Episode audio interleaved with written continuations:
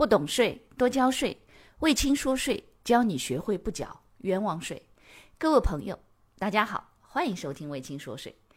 微信公众号、喜马拉雅 FM、知识星球这三个平台统一搜索“魏青说税”，即可收听本节目，并学习与节目内容有关的知识和案例。各位同学，大家好，欢迎收听本期节目。这条呢，来跟大家说一说关于服务贸易等项目对外支付啊，付外汇，它的这个税务备案的这个相关的问题啊。呃，国家税务总局还有国家的外汇管理局出了一个二零二一年第十九号公告。一般情况下，我们比较多看到财政部和国家税务总局的公告，对吧？你看现在是国家税务总局和外汇管理局也出公告了，哎，那么这个公告呢，它其实哎主要是这么讲的，是说 A 公司。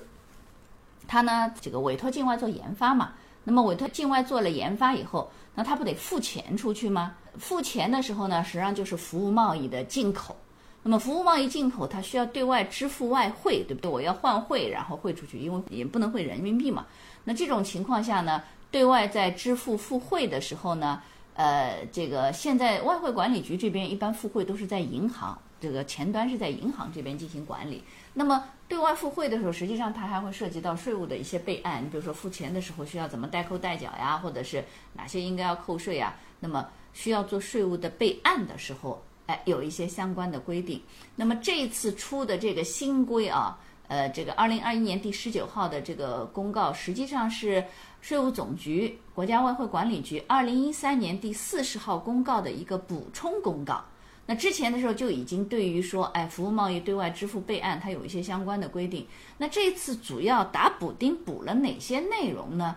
因为时间关系，我们没有办法把所有的这个四十号公告再讲一遍。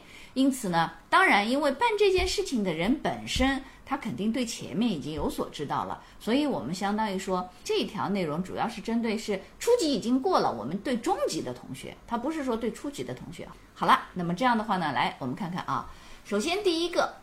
境内的机构和个人对同一笔合同需要多次对外支付的呢，仅需要在首次付汇前办理税务的备案。这是为什么要再次明确？因为原来的时候呢，就是你比如说，如果我购买他研发服务，啊，说好是一百万，那这一百万呢，我研发完了，一次性付掉了，那就一次备案结束了，就付掉了，那该扣税该什么的就就扣。但是有的时候经常是说，我这一百万的这个研发，我可能要持续两年。那么我们签订合同的时候，比如说先付百分之二十，那么付完百分之二十以后，它到什么阶段，然后呢，它有什么成果，然后我要付他多少钱？那这种时候就变成了说你是同一个合同，但是你需要分三次或者是四次，根据节点合同约定的节点来进行付汇。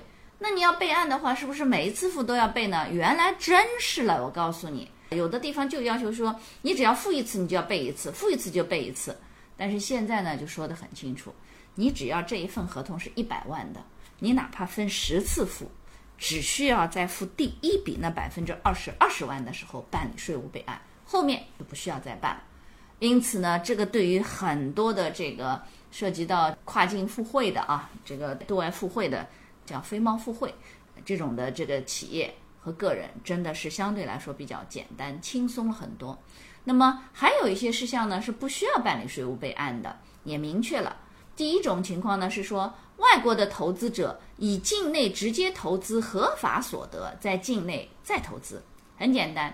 境外的 A 投资了境内的 B，境内的 B 赚了钱。要分给 A，对不对？那么分给 A，A 说不用分了，我看中一个 C，我要去投它。当然，这个 C 有几点：第一，它不属于外资限制的行业，这是肯定的，得要弄清楚。第二呢，它不属于我们国家说限制性的或者是这个不鼓励啊，类似这种负面清单的行业。那这种时候，只要你对它进行投资，本来税收上就有优惠，再投资，因为递延纳税嘛。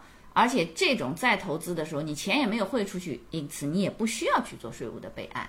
否则的话，哦，税务去备个案，说钱也没出去，你又备一次，对吧？那第二种情况是指说，财政预算内的机关、事业单位、社会团体、非贸易、非经营性的付汇业务。所以看到了没有？它有一些限制，就是是谁三个身份：财政预算内的机关、这个事业单位和社会团体。那么这种情况下，他们的非贸易、非经营性的付汇。如果是贸易或者经营性的付汇，还是要做备案的。所以这两种情况下呢，不需要备案。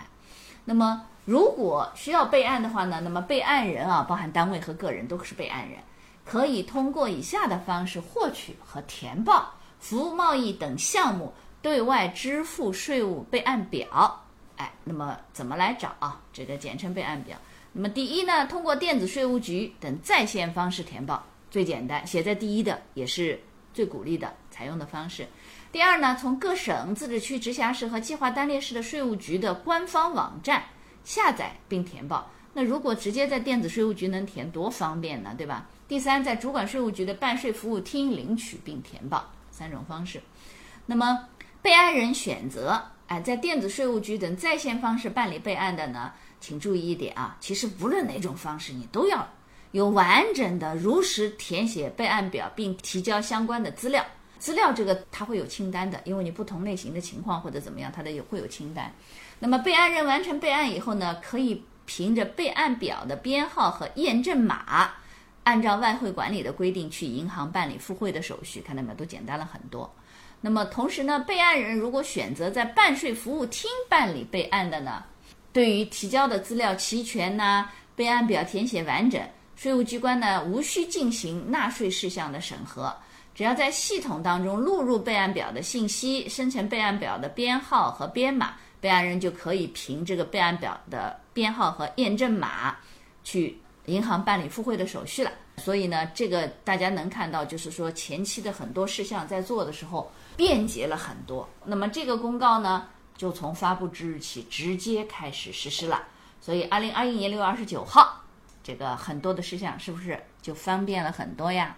对的，放管服嘛。嗯，感谢你的收听。如果觉得我的课程对你有帮助，欢迎给我点个赞，并且呢，把这个课程可以转发给你的同学呀、朋友啊、同事啊，甚至老板，让更多的人了解和掌握税务的知识。